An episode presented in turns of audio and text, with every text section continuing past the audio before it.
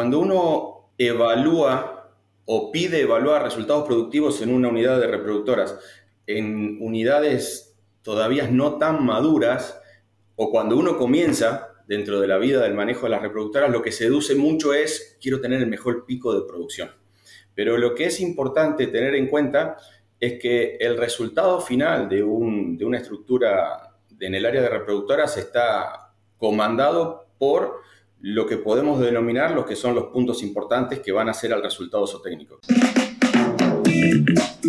Bienvenidos a Avi Podcast, una línea directa con los principales referentes de la industria avícola. Avi Podcast solo es posible gracias al apoyo de empresas innovadoras que creen en la educación continua. El ANCO es ver crecer a nuestros animales con salud. Favor Animal Health Corporation. Animales saludables, alimentos saludables, un mundo saludable. Síguenos en redes sociales y Spotify para tener acceso a información de calidad, continua y de acceso gratuito. Hola a todos, hoy me toca ser su anfitriona. Mi nombre es Daniela Libolsi y en el podcast del día de hoy vamos a abordar una temática por demás interesante y es manejo de reproductoras pesadas. Y para ello hemos invitado a un referente del tema, con ustedes eh, Roberto Ricagno. Bienvenido Roberto. Muchas gracias, ¿qué tal? Bienvenidos a todos. Bueno Roberto, a fin de, romper un poco el hielo, eh, ¿querés comentarnos un poquito eh, tu formación académica, cómo han sido tus años en el sector y qué estás haciendo en la actualidad? Dale, perfecto. Em, yo soy veterinario, recibido en la Universidad de Buenos Aires, en Argentina, con especialización en producción animal. Y ingresé en la carrera de veterinaria directamente pensando en aves, o sea, un bicho raro dentro de la carrera, por historia familiar, ¿no? Eh, durante mi carrera realicé diferentes trabajos, lo más relacionado quizás a las aves fue el laboratorio becario dentro del laboratorio del Instituto Rosenbusch de eh, Microbiología. Y mm, una vez que terminé mi formación, eh, en la universidad pasé o comencé a trabajar en Granja Tres Arroyos, eh, en diferentes áreas, pero mayormente relacionado a lo que era el área de reproductores. Mi etapa en Granja Tres Arroyos mm, duró unos 10 años aproximadamente y después continué en lo que es Reproductores COP en Argentina y dentro de ese, de esa, de ese área era responsable de llevar adelante todo lo que era el programa de bioseguridad del complejo de abuelas, el control de calidad del producto que se entregaba. Nosotros representábamos o éramos distribuidores para lo que era Conosur y fui responsable también del equipo de, servicio de asistencia técnica para, para acá al sur de, de Latinoamérica. Y bueno, yo creo que ya también fueron 10 años aproximadamente y en el 2015 eh, comencé la etapa de, consultoría privada, eh, individualmente primero, también continuando con Tres Arroyos, con algunas empresas o con alguna empresa en Uruguay, y así fuimos creciendo hasta que llegó el punto en el 2019 donde ese crecimiento nos llevó a formar Banquiva, la consultoría avícola, eh, que hoy somos varios profesionales en diferentes formatos, juniors, seniors, con diferentes áreas de trabajo. Eh, y bueno, estamos dando servicio a diferentes empresas del sector en, en Argentina y en algún otro país acá de, Latinoamérica. Así que bueno, ese es el lugar donde nos encontramos hoy en día. Impresionante, impresionante esa experiencia ese, y ese currículum, Roberto. La verdad que un gustazo tenerte con nosotros para que, que nos inicies en esta temática que si bien da para hablar un montón, me imagino, eh, por ahí en esta media horita nos puedes dar un pantallazo de la relevancia que tiene esta producción para la industria, ¿no? Eh, y bueno, y para arrancar de lleno con, con la temática de hoy, según tu experiencia, me gustaría preguntarte qué estrategias o puntos claves se deben considerar en la reproductora para asegurar un buen desempeño. Hablando de estrategia, me gustó esa palabra. Eh, lo primero es definir una estrategia eh, que esa es una estrategia bien macro, que es lo que la estrategia final a donde quiere llegar una empresa o una unidad avícola. Y después viene la estrategia, la estrategia técnica conceptual de campo. Cuando uno evalúa o pide evaluar resultados productivos en una unidad de reproductoras en unidades todavía no tan maduras, o cuando uno comienza dentro de la vida del manejo de las reproductoras, lo que seduce mucho es quiero tener el mejor pico de producción. Pero lo que es importante tener en cuenta es que el resultado final de, de una estructura en el área de reproductoras está comandado por lo que podemos denominar los que son los puntos importantes que van a ser al resultado zootécnico, que es qué cantidad de huevos totales o incubables o bebés voy a sacar, que eso van a estar condicionados por otros aspectos que no son solamente el pico de producción, sino es decir, cuánto es la mortandad de mis lotes, cuánto es la persistencia de producción, en qué momento inician producción, una semana antes, una semana después. Eh, hay muchos factores que impactan muy fuerte en ese resultado final y no solamente son el pico. Ese es desde un punto de vista. Una vez que uno llega a, denominar o a manejar o a querer este, analizar esa estrategia, el otro punto, que es muy zootécnica, el otro punto está relacionado a costos. O sea, la empresa. ¿Cómo quiero analizar mi resultado final en función de conversiones alimenticias? ¿Cuánto me cuesta en alimento hacer un bebé? Eh, ¿Qué cantidad de aves o de bebés saco por metro cuadrado de unidad productiva? O sea, no es lo mismo si yo saco 600 bebés por metro cuadrado de galpón estructura física puesta, invertida, en la cual esos bebés me van a dar una disminución del retorno de esa inversión que si saco mil bebés por metro cuadrado. Entonces ahí hay muchas variables a analizar estratégicamente, como vos decías, bien macro, qué partidos quiere jugar una empresa. Ahora, la otra variable es la bien técnica de campo, es que cuál es el, el, el conocimiento que debo tener como punto importante para manejar una reproductora. Y yo lo, lo denomino, y parafraseo acá, quizás a conocimientos obtenidos de mi época de COP. Eh, había una frase muy cortita que, debo ser sincero, la entendí pasado el tiempo, que, que, es que la mejor manera que vos podés lograr un buen resultado en una reproductora es lograr un estado del ave al momento del fotoestímulo. O sea, todo lo que hacemos es para qué voy a tener conceptualmente como reproductora en el momento que tengo que llevarla a su inicio de producción, que mi gatillo va a ser cuando la foto estimule. Toda el trabajo que realizo en la recría está direccionado para tener esa uniformidad con esas variables que son importantes para tener en cuenta y conocer qué debe cumplir una reproductora ahí. Lo, lo que implica eso es que debo manejar el estado del ave y por otro lado el fotoestímulo. La verdad que eh, eh, muy clara y muy amplia tu respuesta.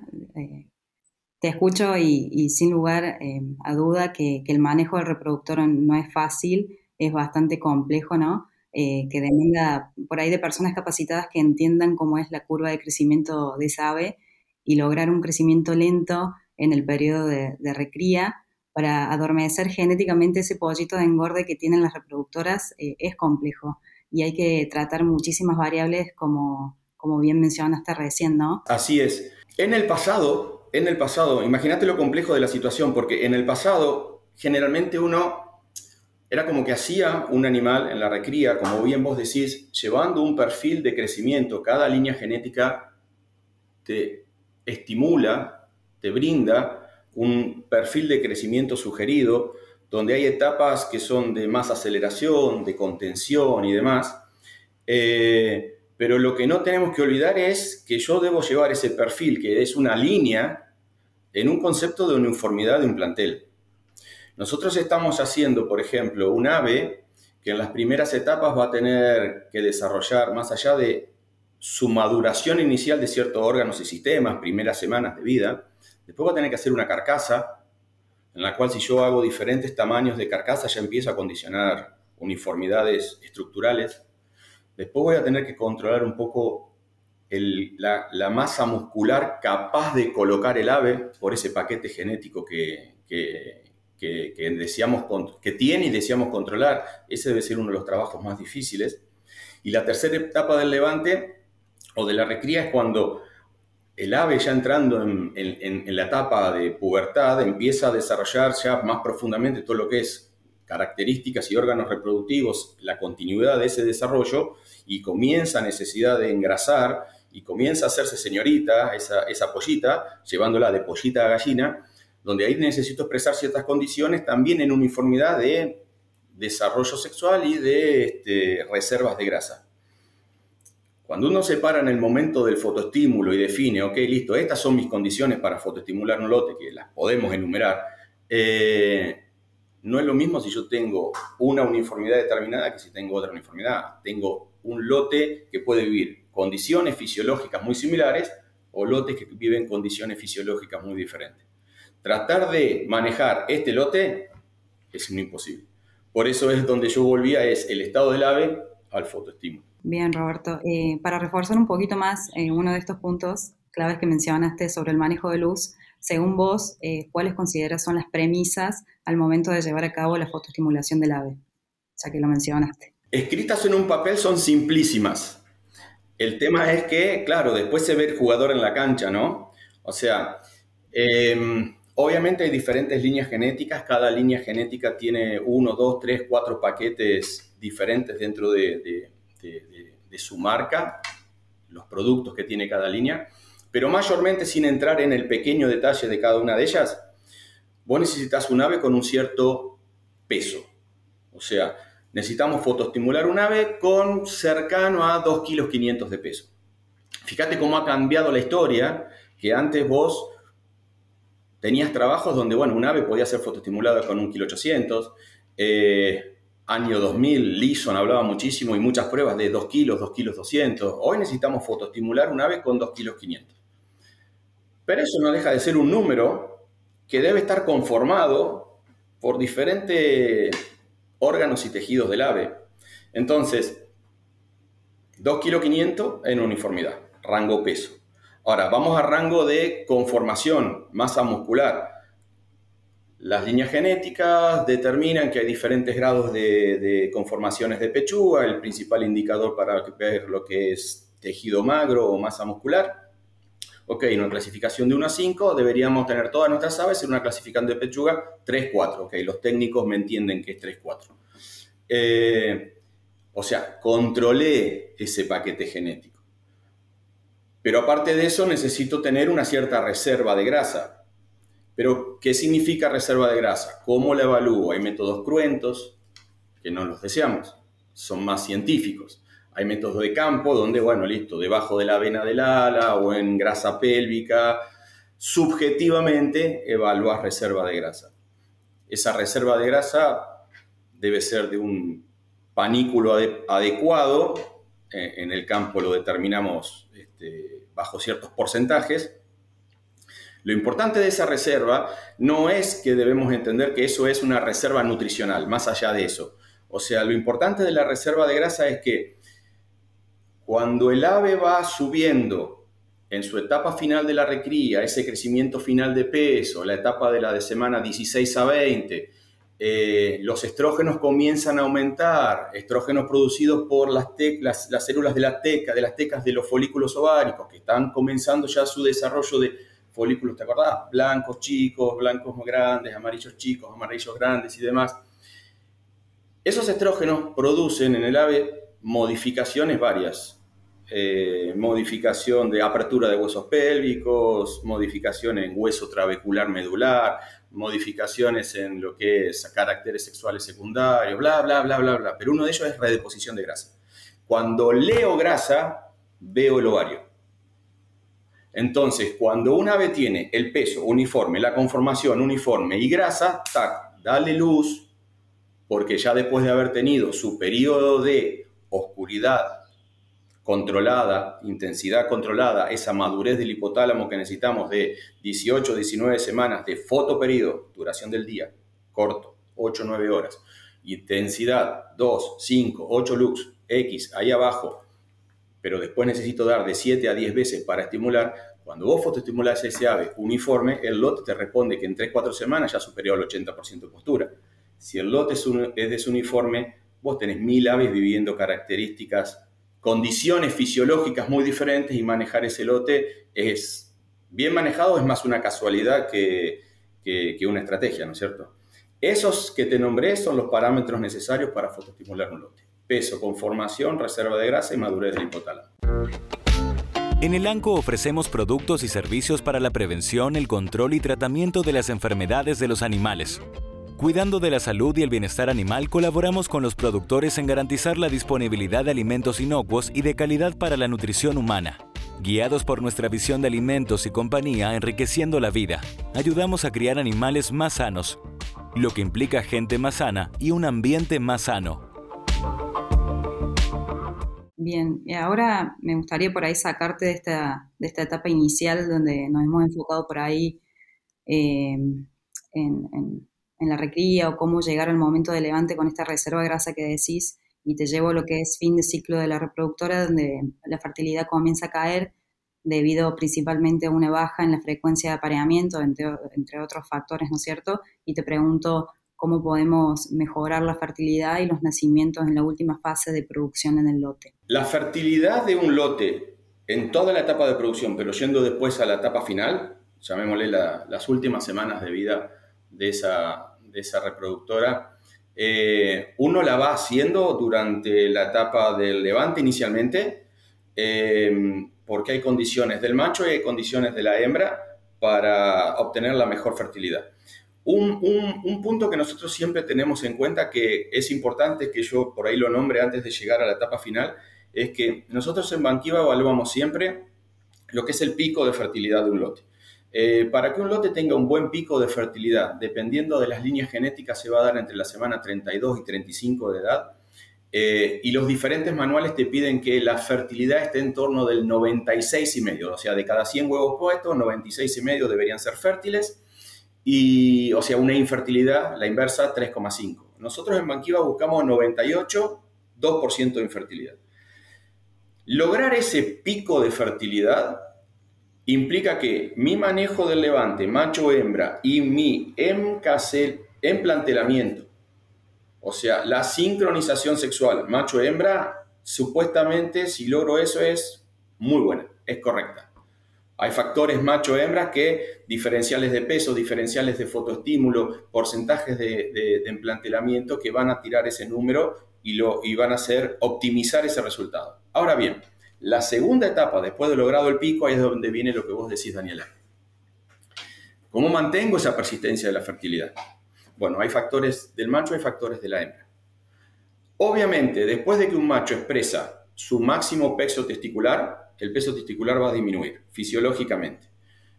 Eh, y el peso testicular tiene una relación directa con la producción de espermatozoides. Ese es punto uno, o sea, con el paso del tiempo la capacidad de producción de espermatozoides de un macho fisiológicamente va a ser menor. Punto dos, con el paso del tiempo la actividad sexual de un macho va a ser menor. Midiendo o definiendo actividad sexual como el intento de cópula la cópula completa o la cópula incompleta. La, actitud del macho hacia la cópula disminuye. Lo que tengo que tratar de lograr es que la, la mayor cantidad de los intentos de cópula terminen en cópulas completas. Y eso lo tengo que lograr con el macho activo, insistidor pero no agresivo, y con eh, una capacidad corporal de estructura y conformación que no se caiga de la cópula, mantener calidad de piernas, mantener calidad de camas y también factor hembra es que una hembra con buen emplume para que el gallo no lastime cuando intenta agarrarse con las uñas. Ahora bien, esas son las actitudes o las características del macho. De parte de la hembra también tenemos ciertas condiciones, que si yo pierdo el peso de la hembra, engorda en demasía, disminuyen bolsones espermáticos. Si yo pierdo el plumaje de la hembra, disminuye la actitud de la hembra hacia la cópula. Por lo tanto, siempre voy a estar desafiado de una, de una posibilidad de perder fertilidad, pero mi trabajo depende de mantener la uniformidad de peso y estructural del macho, siendo un macho activo lo mismo que la hembra. Y es mucho más difícil en el macho porque voy a esta situación. En la forma que solemos medir uniformidades, peso promedio más menos 10 es la uniformidad tradicional del lote, si no tenemos el coeficiente de variación. Pero en la forma que solemos medir uniformidades, una uniformidad de un macho, de un plantel de machos de 100%, no quiere decir que esté bien. Porque yo tengo un macho de 4 kilos y medio, 100%, yo tengo una población que seguramente va casi de 4 kilos a 5 kilos dos animales totalmente diferentes. Por lo tanto, hay que redefinir cómo medir uniformidades, cómo mantengo las uniformidades de un lote de machos, cómo los, los alimento, evito que se me vayan en demasía de peso para cualquier línea genética. Y después, bueno, la última parte es cada vez más necesario el uso de herramientas para mantener la fertilidad. Selecciones de machos, spikings, intra-spiking y demás para mantener el mayor tiempo posible las mejores condiciones de fertilidad de, de los huevos puestos por la hembra. Cuando se trata de producir animales saludables, necesita más que soluciones correctas.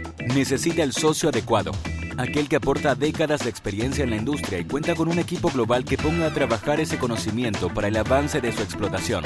En Fibro Animal Health Corporation estamos orgullosos de trabajar con usted como su socio de confianza. Y para ir por ahí finalizando con, las preguntas técnicas, eh, según tus años de trayectoria, eh, cuáles consideras son los desafíos actuales y las tendencias emergentes que se vienen en, esta producción específica? bueno, uno de los desafíos del que acabamos de hablar. Cada vez es más difícil mantener fertilidades. Eh, con el paso del tiempo, ¿no? O sea, viendo años para atrás. Ese es uno y, por ahí ya lo tocamos. El otro lo nombraste vos al comienzo, Daniela. Eh, el hecho de mantener los lotes uniformes. Ese es el gran desafío y que cada vez va a ser más, más desafiante. Vos fijate esta situación. En, allá por finales de la década del 80, un manual de reproductoras pesadas para peso objetivo de una reproductora en la cuarta semana rondaba 540 gramos. Eh, y, y una hija de esa reproductora, una hembra broiler, tenía la capacidad de crecer hasta 750 gramos. O sea, yo hago todas las macanas habidas y por haber en el manejo de mi repro y hasta dónde se me va por paquete genético la reproductora, a 750 gramos. Ah, listo, no me fue bien. En vez de tenerla en 540, la tengo en 750. Ahora, hoy en día, el manual te pide aproximadamente los 550 gramos, diferentes líneas, apenitas diferencias, pero la reproductora, se la, hija, tiene la capacidad de llegar a un kilo y medio, un kilo seiscientos. O sea, si hoy perdés de la mano el manejo de tu reproductora, la desuniformidad es infinita. Por lo tanto, eh, el mayor desafío es cómo lo hacemos en uniformidad. No es, no es solamente mi promedio está por acá, yo tengo que tener todas las aves ahí. Ese es el gran desafío, el gran desafío. Uniformidad, por un lado. Fertilidad era lo que habíamos hablado. Y el otro gran desafío relacionado a la fertilidad, y no quiero por ahí extenderme mucho en esto, es, para mí, o en Banquiva, consideramos que el partido del manejo y del resultado final de la reproductora se juega en una etapa, si bien todas las etapas son importantes, el partido se define en un periodo tan corto que son de las 16 semanas de edad hasta las 27 aproximadamente, cuando el lote tiene un 50% de producción. En esa etapa donde yo tengo que traer todo uniforme y engrasar, engrasar es leer ovario, engrasar, tener las uniformes, darle el fotoestímulo adecuado para que ese lote en uniformidad fisiológica arranque la producción, si yo no tengo un lote uniforme, muchas veces lo que solemos hacer para forzar la producción es acelerarla. ¿Y con qué acelero producción? o un inicio de producción, con alimento con luz. En un lote hoy en día de ese uniforme con esta característica fisiológica, donde yo acelere, voy a hacer entrar a mis lotes en problemas de alteraciones metabólicas, sobre estimulación ovárica, posturas abdominales, peritonitis, muerte súbita, prolapso, picaje, etcétera, etcétera, etcétera, que son las que me sacan totalmente del juego. Por lo tanto, para mí los tres puntos, te diría, más importantes a tener en cuenta y donde se define es en el concepto de uniformidad, evitar las alteraciones metabólicas y posteriormente, una vez que la gallina ponga huevos, eh, que sean la mayor cantidad de ellos fértiles. Bien, em, aportando un poco a, tu comentario, según lo que te he ido escuchando y sin ir por ahí a desafíos extraordinarios, por ahí los desafíos se ubican en el día a día de la producción, ¿no? Que son muchos, como, como bien dijiste. Em, este control semanal de peso que por ahí es tan riguroso y no hay que perder el foco eh, o ajustar por ahí. Algo que no hablamos también es cantidad y calidad de alimentos, que eso lo podemos dejar por ahí por otro podcast. Em, o el simple hecho de ir haciéndose el ojo, como bien dice el dicho, en lo que respecta a esta conformación de ese animal para que entre bien en producción, para que ponga huevos y por ahí de, esos huevos nazcan pollitos viables, que es el objetivo final de la producción. Todo eso ya es un, desafío, sin lugar a dudas, ¿no? Sí, totalmente. Em, pequeñas, o sea, para, para nosotros el manejo de una reproductora tiene que ser monótono y aburrido. O sea, todos los días las aves tienen que vivir la misma información.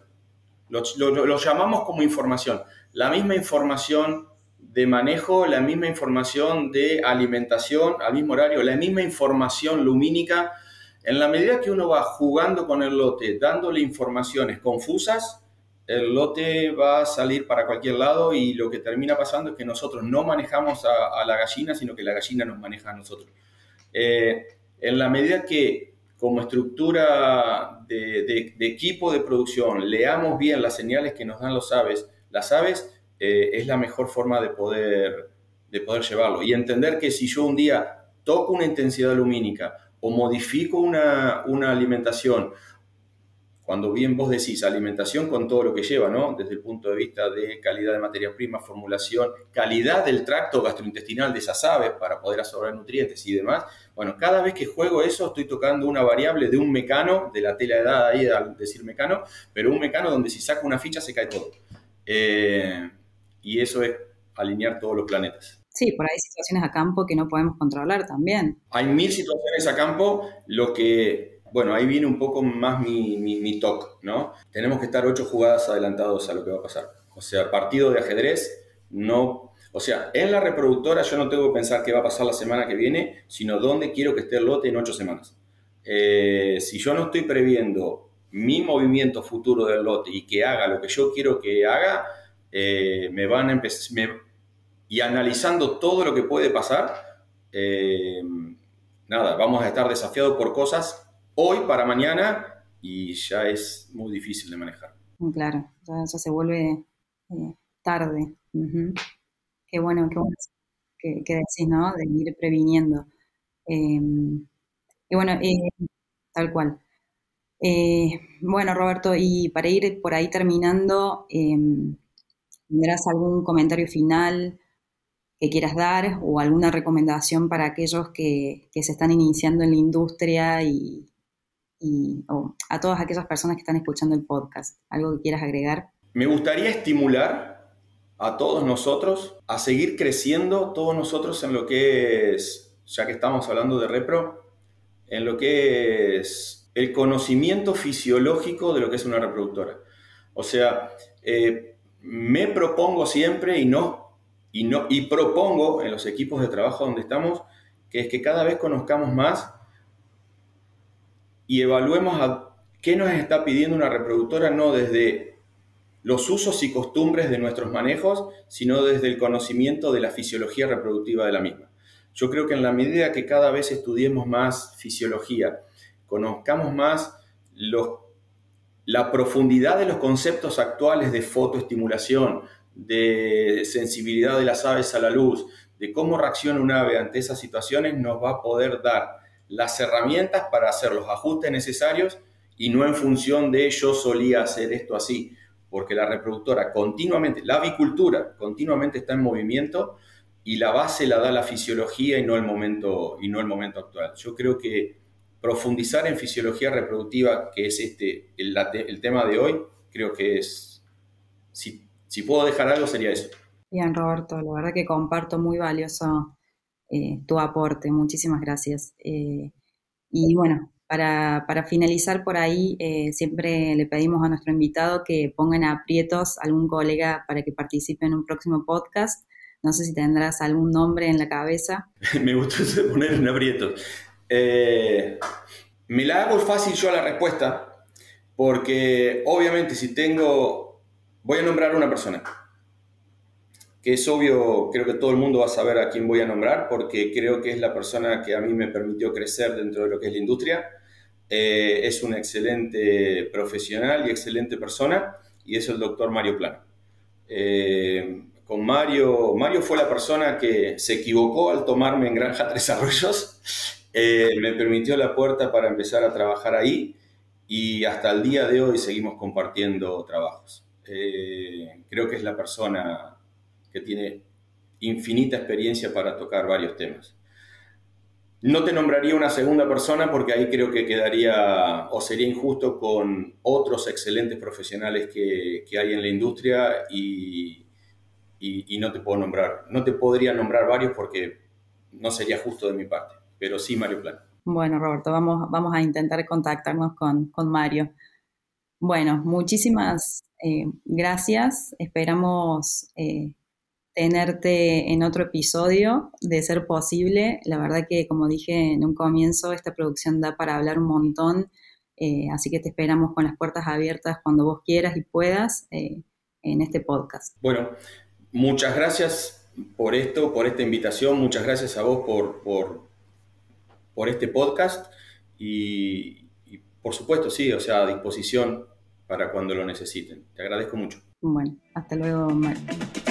Si te gustó este episodio, no dejes de compartirlo con otros profesionales para que más personas puedan tener acceso a la palabra de los principales referentes de la industria avícola.